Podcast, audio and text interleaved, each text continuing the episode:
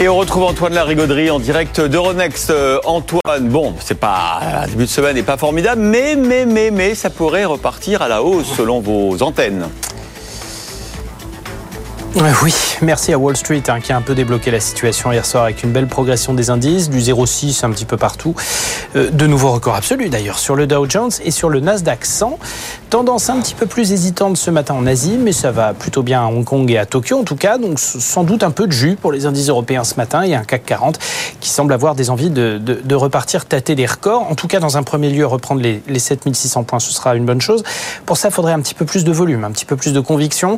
On a fait 2,7 milliards d'euros de volume d'affaires sur le CAC hier. C'est franchement pas beaucoup.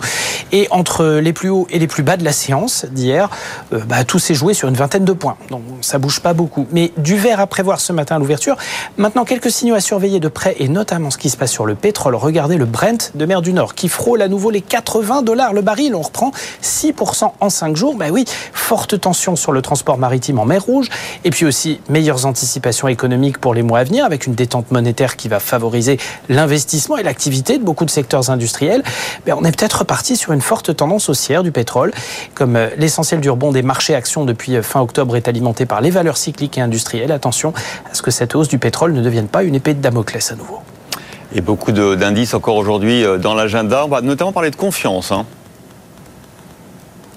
Absolument, et euh, dans beaucoup de, zones géographiques, euh, à commencer par l'Allemagne à 8 heures où on aura l'indice GFK pour le mois de janvier.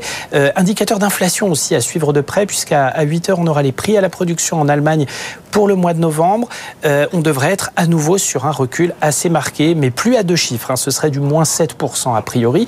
Au Royaume-Uni, on aura les chiffres d'inflation qui devraient se maintenir au-delà des 5,5% en données publiées. On serait du côté des, des 4,5% pour les chiffres harmonisés Union européenne. Et puis à 8 heures également les prix à la production de novembre. 16 heures en zone euro, indice de confiance des consommateurs pour le mois de décembre. Aux États-Unis, l'indice du Conference Board également pour le, le, mois de novembre. Et puis on aura aussi les ventes dans l'immobilier ancien pour le même mois. Ce sera à 16 heures. Donc aux États-Unis, sans doute un effet à prévoir sur les taux d'intérêt qui sont légèrement tendus ces derniers jours hein, sur le 10 ans et l'euro dollar qui reste à un cheveu d'indice hein, euh, face à la devise américaine.